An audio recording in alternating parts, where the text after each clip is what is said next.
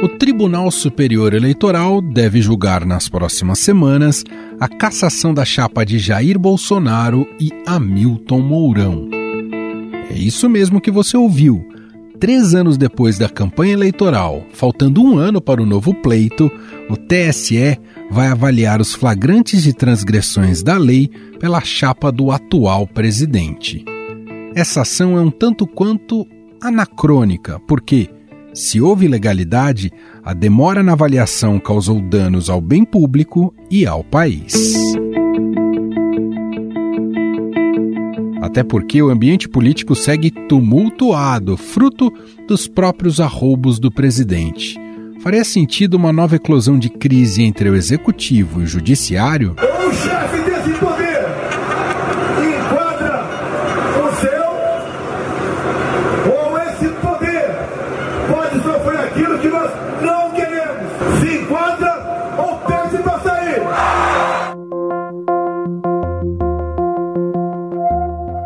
Bolsonaro deu um passo atrás na virulência de sua retórica com a ajuda do ex-presidente Michel Temer após as manifestações de 7 de setembro. Mas não há garantias que o discurso moderado se manterá caso o TSE leve em frente a possível cassação da chapa. De todo modo, a ideia de perseguidos pela justiça seria mais uma vez reforçada pelo presidente e seus familiares. Alexandre Moraes é, acusa todo mundo de tudo. Bota como réu no seu inquérito, inquérito sem qualquer base jurídica, para fazer operações intimidatórias, busca e apreensão, ameaça de prisão ou até mesmo prisão. É isso que ele tem fazendo. E a hora dele vai chegar, porque ele está jogando fora das quatro linhas da Constituição há muito tempo.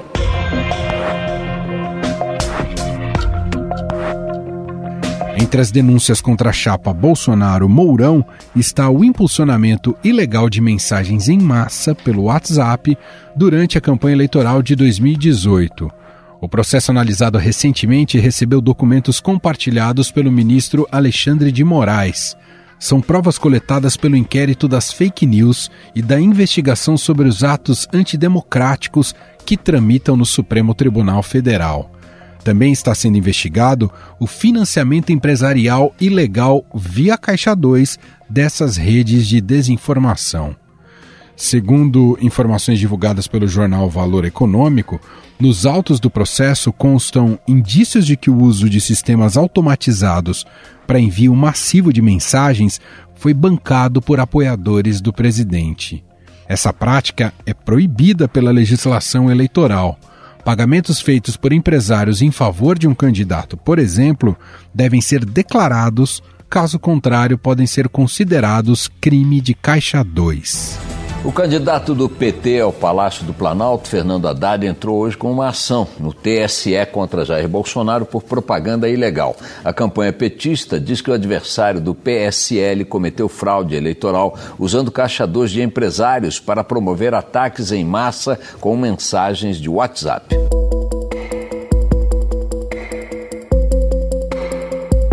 A equipe do Estadão Notícias entrou em contato com a assessoria do TSE, que informou que ainda não tem data para tramitação da pauta no tribunal. Se a ação for a plenário em até um mês e o colegiado formar maioria para condenar a chapa por abuso de poder, Bolsonaro e Mourão ficam inelegíveis por oito anos e, assim, não poderão disputar o pleito de 2022. É claro que existem exceções. Os integrantes da chapa ainda podem concorrer na condição subjúdice com eventuais recursos ainda em tramitação. Não faz muito tempo, uma outra chapa passou por situação semelhante no TSE e foi absolvida da acusação. Gilmar Mendes acaba de afirmar que também vota pela absolvição da chapa Dilma Temer, fechando assim um placar de 4 a 3. Em 2017, o TSE julgou o processo da cassação da chapa Dilma Rousseff e Michel Temer. A presidente já havia sido deposta pelo Congresso e era Temer que liderava o executivo. O tribunal rejeitou o pedido, mas fez o país viver longos dias de tensão. O voto decisivo foi do presidente do TSE no período, à época, Gilmar Mendes. Em seu discurso, falou a favor da estabilidade institucional e argumentou que não se substitui um presidente da República a toda hora, ainda que se queira. Por quê? Porque se prefere pagar o preço de um governo ruim mal escolhido do que uma instabilidade no sistema ou golpes que são engendrados na calada da noite. Por isso que o sistema precisa de estabilidade. É muito fácil fazer o discurso da moralidade. Também eu. Ninguém vem me dar lição aqui de combate à corrupção. Também eu quero isto. Estou muito tranquilo em relação a esse tema. Caso da cassação da chapa Dilma Temer virou até piada na época, na qual a dupla teria sido inocentada por excesso de provas. Mas no caso de Bolsonaro e Mourão, faz sentido dar seguimento à cassação mesmo três anos depois da suposta irregularidade? E há provas suficientes para o ato? Para debater essa situação do ponto de vista jurídico, nós vamos conversar agora com Alberto Rolo, advogado especializado em direito eleitoral. Tudo bem, doutor? Seja muito bem-vindo aqui ao programa. Muito obrigado, é sempre um prazer participar. Doutor, o TSE se prepara para julgar mais alguns processos que pedem a cassação da chapa Bolsonaro-Mourão. Tudo indica que ainda neste mês de. agora nesse próximo mês de outubro, devido a irregularidades nas eleições de 2018. Bom, para além do mérito em si, o que sustenta em termos de provas esses processos, faz sentido um julgamento dessa natureza após quase três anos de mandato já cumpridos? É importante lembrar, Emanuel, que a lei existe para ser aplicada para todos. Uh, se o processo demorou um pouco mais, um pouco menos, uh, se foram cometidas ilegalidades irregularidades, a justiça está aí para apreciar isso, examinar e julgar quem está certo e quem está errado. Então, ainda que nós estejamos aí caminhando para o final do terceiro ano, né, o último ano de mandato, é sempre tempo de avaliar se os atos que foram cometidos para a eleição de 2018 foram praticados da forma correta ou incorreta. Outra coisa, a gente tem que lembrar que a consequência desses julgamentos não seria ou não será só a cassação dos diplomas da chapa Bolsonaro-Mourão. Existe também, isso está na lei de forma expressa, a possibilidade da aplicação da sanção de inelegibilidade. Aí significa que para as próximas eleições, estes dois, na época candidatos, hoje presidente e vice-presidente, ficariam inelegíveis. E o prazo é de oito anos.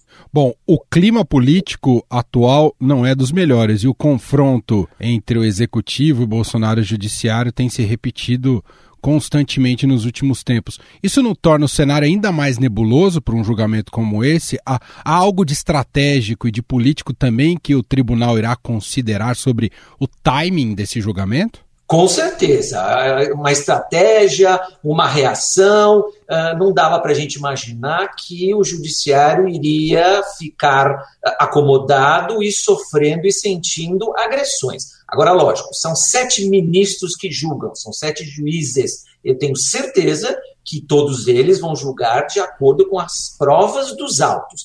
Agora, antecipar um mês para cá, atrasar um mês para lá, isso sim pode fazer parte dessa estratégia de mostrar para o presidente que o Poder Judiciário também tem a sua importância e também pode, de alguma maneira, causar um prejuízo para o presidente. Então, não é só ficar uh, assistindo e sentindo golpes, ameaças e agressões sem reação, sem fazer nada. E é levado em conta, doutor, justamente essa questão da estabilidade democrática, ou seja, a tomada de uma decisão mais radical, como caçar a chapa, é, é só deve ser é, indicada em casos muito extremos? Eu penso que isso é levado em conta, mas o juiz vai julgar de acordo com as provas, de acordo com a lei, de acordo com a sua consciência. Embora isso possa levar o processo um mês para frente, um mês para trás, dependendo dos ânimos da sociedade. Mas eu acho que isso não é impeditivo uh, da decisão, seja a ação procedente ou improcedente. Vamos lembrar, Emanuel, isso já aconteceu lá atrás, no caso da chapa Dilma Temer, o Brasil também estava passando por uma situação político-social complicada, de instabilidade. uh, e o TSE julgou. Então, da mesma maneira agora, o Brasil está passando por uma situação uh, de instabilidade, uma situação uh, de, de, de, uma preocupação social, mas o TSE tem que cumprir o papel dele. O TSE está lá para julgar e decidir quem agiu certo e quem agiu errado.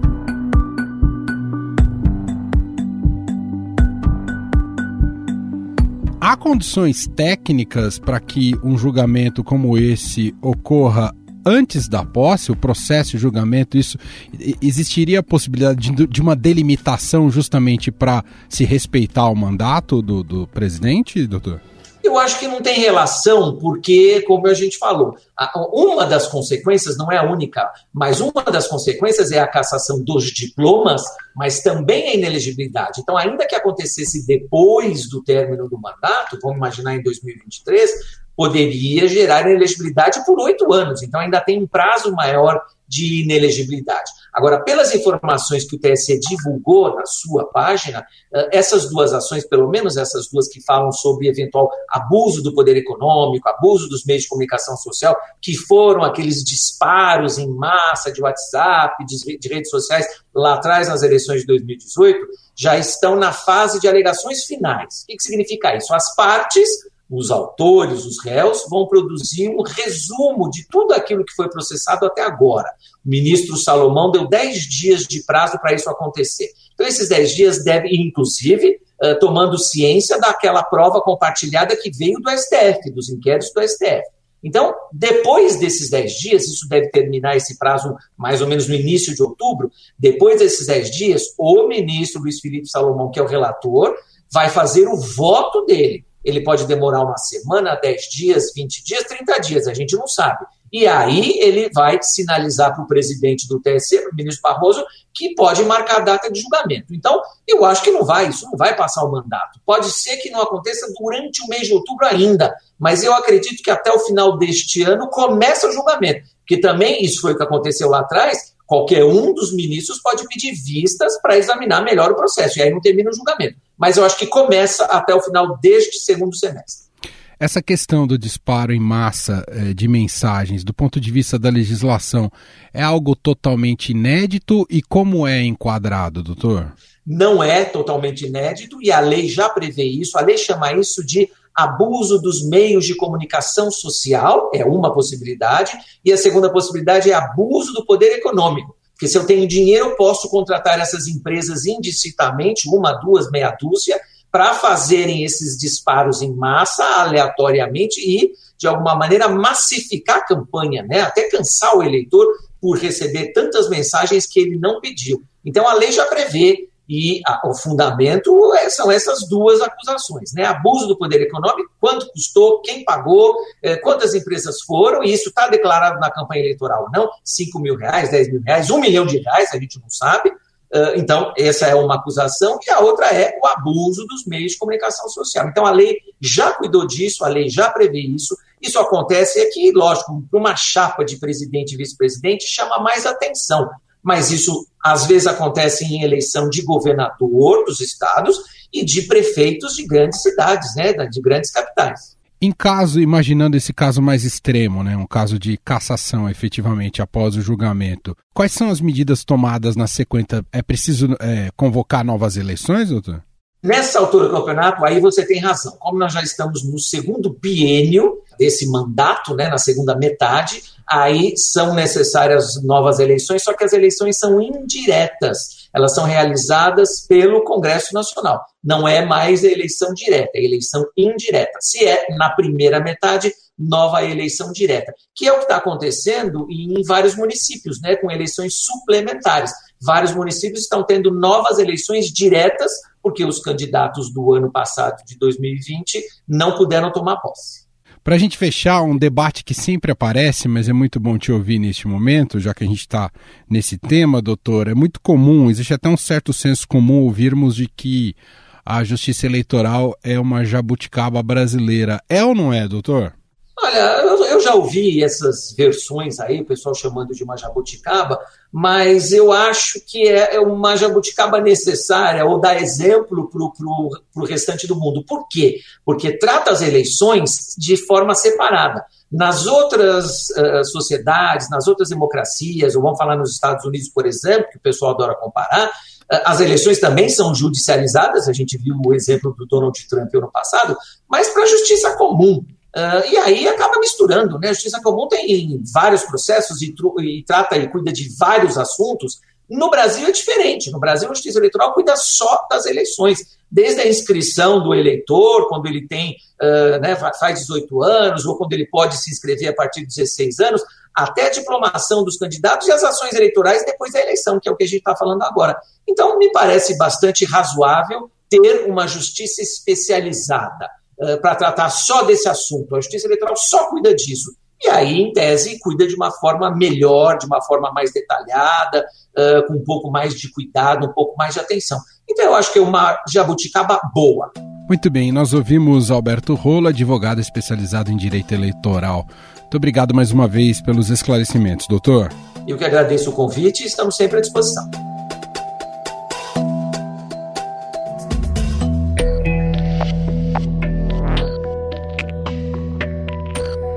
Ponto de vista político, a cassação abre mais um flanco de conflito entre Bolsonaro e o Poder Judiciário.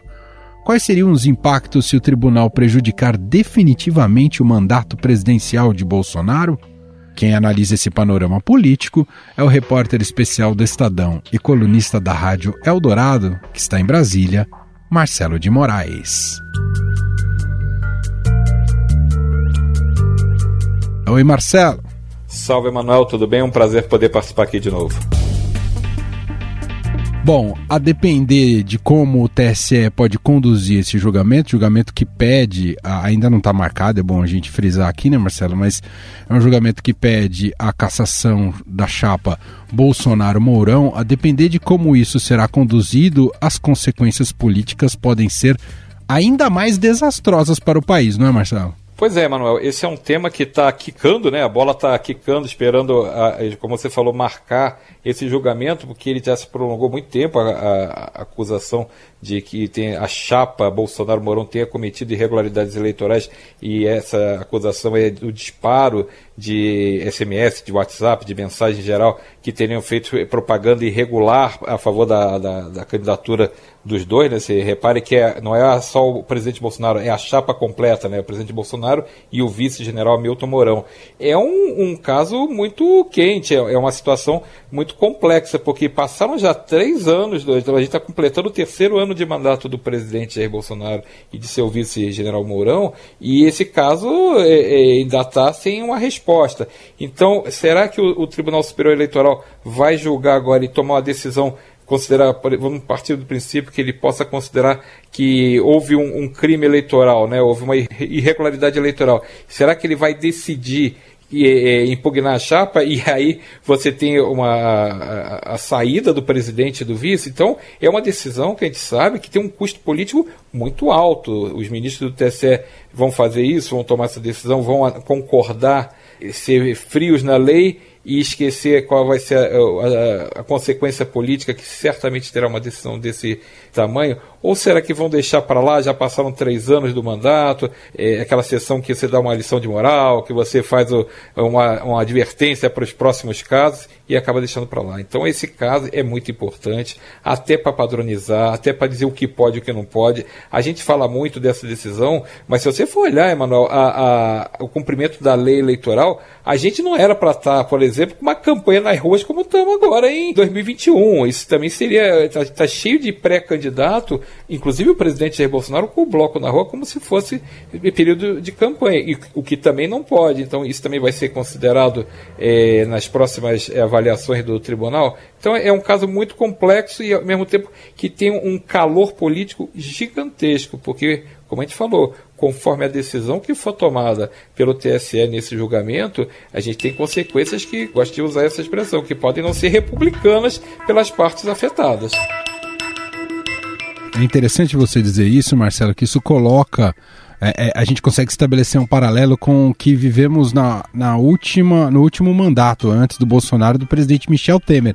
Que houve esse mesmo julgamento, a chapa era Dilma Temer, a Dilma já estava empichada, a situação política do país já era muito instável e foi um julgamento tenso em que, no final das contas, houve a decisão pela não cassação da chapa por quatro votos a três, mas traz um cenário de instabilidade para o país absurdo, inclusive do ponto de vista econômico. Sem dúvida, placar apertadíssimo. A gente lembra que, como você falou, Dilma já nem era mais presidente, ou seja, a chapa, no caso, só tinha sobrado Michel Temer, que era o vice. E foi por um voto que ele manteve o, o, o mandato de presidente, que a chapa não foi impugnada. E vamos lembrar, para quem não entende, que se impugnar a chapa, não assume o, o, derrotado, não. Nesse caso, assumiria o presidente da Câmara. É, como seria, no caso Michel Temer, seria o deputado Rodrigo Maia na ocasião, agora seria o presidente da Câmara, deputado Arthur Lira. Então, é, olha a consequência política também do que tem, né? Olha como muda o, o cenário político nacional caso uma decisão desse tipo seja tomada. Naquela ocasião, é, havia meio que um consenso que já tinha tanta crise, por isso que eu digo que tem uma leitura política também que o tribunal faz. Não adianta a gente achar, ah, vai ser duro na letra da lei.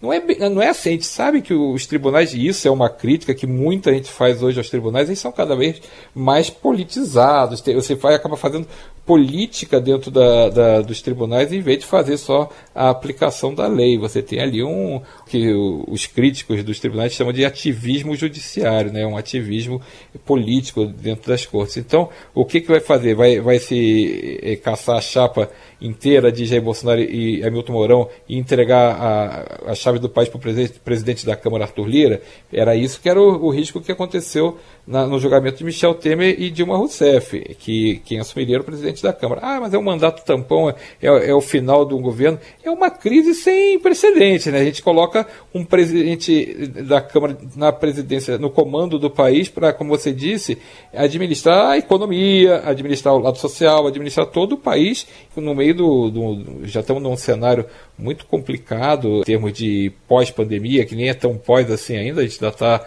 com muita, muitos casos e muitas mortes, né? Tudo isso afetando a recuperação da atividade econômica, a gente está cheio de problemas como o desemprego, como a inflação, crise hídrica, a gente tem. O que não falta é problema para onde mira a vista, né? Para onde a gente enxergar tem um problema. Então, imagina você ter a cassação da chapa do presidente e do vice e ter essa reviravolta. E aí eu volto a falar, também duvido que se isso acontecer, não vai ter uma reação muito extremada, Exato. muito forte do presidente Bolsonaro. Eu nem falo do vice porque nunca se manifestou a esse respeito dessa maneira, mas o presidente tem dado sinais seguidos de que não aceitaria pacificamente uma decisão desse tipo em termos de justiça, não é para ser político. O judiciário está ali para seguir lei. Mas a gente sabe que o judiciário há muito tempo no Brasil mistura a política com lei. Então, eu acredito que eles não vão fazer provar a cassação, mas vai ser um julgamento tenso.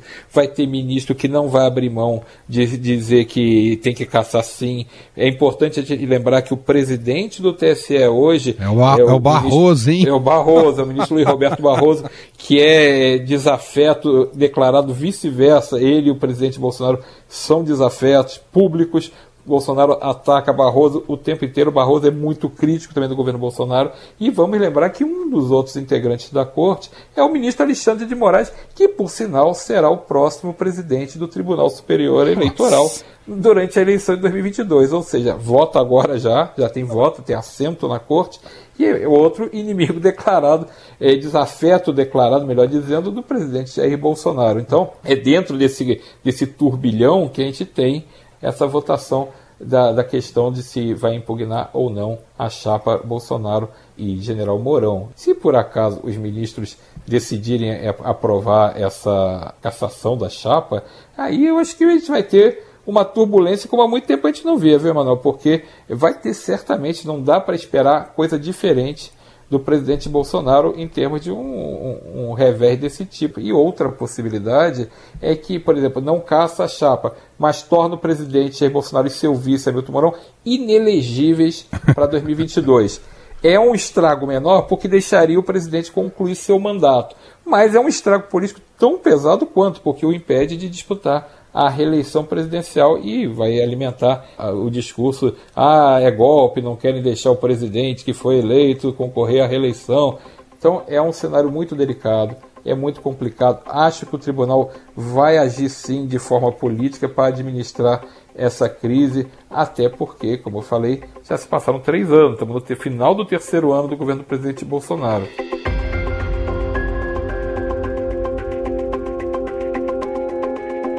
Só para a gente fechar, porque é um gancho importante, Marcelo, né? A gente tem acompanhado, relatado e analisado essas diversas turbulências ao longo do mandato Bolsonaro e muitas situações que, muitas arapucas que ele mesmo armou para si. Eu queria te ouvir, Marcelo, você que está em Brasília acompanhando o poder de perto. Uh, se a gente tivesse uma escala de isolômetro, isolômetro, o quanto está isolado hoje Jair Bolsonaro no seu governo, Marcelo? Tá alta essa escala, viu, Emanuel? Olha que o isolômetro está quase apitando lá de quando bate lá em cima. a questão de ser isolado politicamente, ele tem um perfil, desde o tempo de parlamentar, de não ser muito agregador de apoios, né? Ele, ele apoio que eu digo dos, dos colegas, né, dos outros parlamentares. O que ele fez foi ser sempre um outsider dentro do, do Congresso, e inclusive do baixo clero. Ele era 28 anos de como deputado, ele nunca foi relator de projeto importante. É um outro perfil, um perfil de ser um deputado representante de corporação. A corporação dele são as forças de segurança, os militares, as polícias. Isso é, é o nicho que o, que o levou ao Congresso e o nicho que o levou depois ampliado para outros segmentos a presidência da República, mas ele não é o sujeito mais hábil do mundo para amarrar alianças. Então, o que ele tem hoje? Por conveniências políticas e em troca do famoso toma lá da cá, ele amarrou um apoio do Centrão. O Centrão, a gente fala sempre isso, né? Na caravela do Cabral, o Centrão estava lá negociando para saber como é que mandava para a direção certa. Então o, o Brasil tem a tradição de ter esse grupo de políticos que vai se agarrar a qualquer presidente, seja ele quem for. E Bolsonaro, fragilizado politicamente, desgastado politicamente, com o temor do possível impeachment, se agarrou ao Centrão, fazendo o que o, todos os presidentes anteriores fizeram. Abre as portas dos cargos, entrega é, liberação de recursos. Então, todo aquele tipo de, de negociação que a gente acostumou a ver, né, os governos anteriores, e que ajudam a manter uma base de apoio dentro do Congresso e que o blinda contra o impeachment. Mas essa fidelidade dessa turma é nenhuma. Essa turma é a mesma turma que apoiava Dilma Rousseff até as vésperas do impeachment, tinha ministérios e votou a favor do impeachment do mesmo jeito. É a mesma turma também que votou, apoiou Collor até o final e, e votou pelo impeachment de Collor. Então, se você ficar só se baseando nisso, você não consegue ter a garantia nenhuma de ter um apoio sólido que sustente o seu governo e que alimente é, uma força política que ela é, é apenas de interesse, né? ela é uma força política de conveniência. O Centrão e outras forças estão hoje ao lado do presidente porque interessa a eles que estão eh, tendo, eh, obtendo vantagens com isso. Então,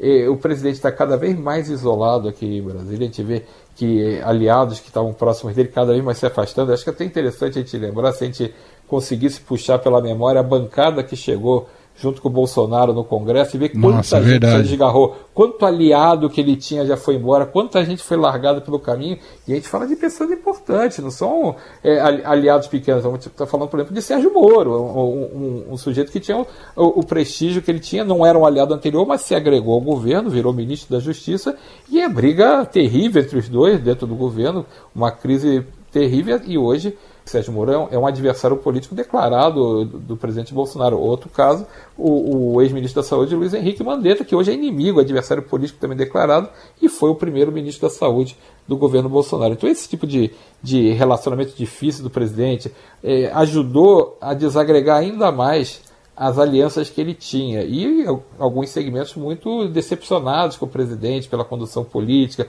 pela condução do combate à pandemia. A gente vê que quem apostava que Bolsonaro traria o modelo liberal para a economia já não tem mais a mesma visão, já, já acha que o presidente tem muito mais uma atitude de populista do que de, de um defensor do liberalismo, mas na verdade ele tem uma outra visão, sempre foi essa visão que ele demonstrou no tempo de parlamentar e esse populismo, por exemplo, desagrada muita gente. Então, fora essas ameaças à democracia que ajudam também a, a, desgastar muito a, imagem do presidente. Quando ele tem essas brigas constantes, ele briga com o judiciário, ele briga com os governadores, ele briga com os prefeitos, ele briga com o Congresso, ele briga com, com a oposição, vai ser difícil formar uma roda de amigos ali em torno dele, né, Emanuel? É, é, o, o, perfil não, não tem ajudado. Agora é importante, só para retomar a questão do julgamento, ah. eu defendo pessoalmente que o TSE puna o que tiver que punir. Se tiver na lei e a, e a lei não for cumprida, que seja 7 a 0 a favor da impugnação. Agora, ser ingênuo achar que o TSE e outros tribunais vão julgar pensando só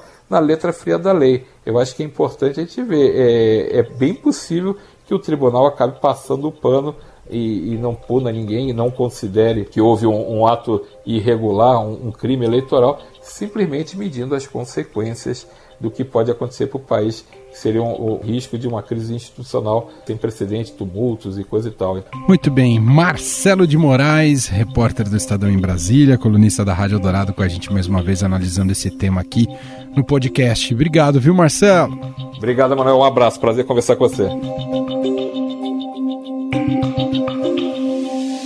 Estadão Notícias. Este foi o Estadão Notícias de hoje, quinta-feira, dia 30 de setembro de 2021. A apresentação foi minha, Emanuel Bonfim. Na produção, edição e roteiro, Jefferson Perleberg, Ana Paula Niederauer e Rafael Nascimento. A montagem é de Moacir Biasi e o diretor de jornalismo do Grupo Estado, João Fábio Caminuto. Escreva pra gente, podcast.estadão.com. Um abraço para você e até mais.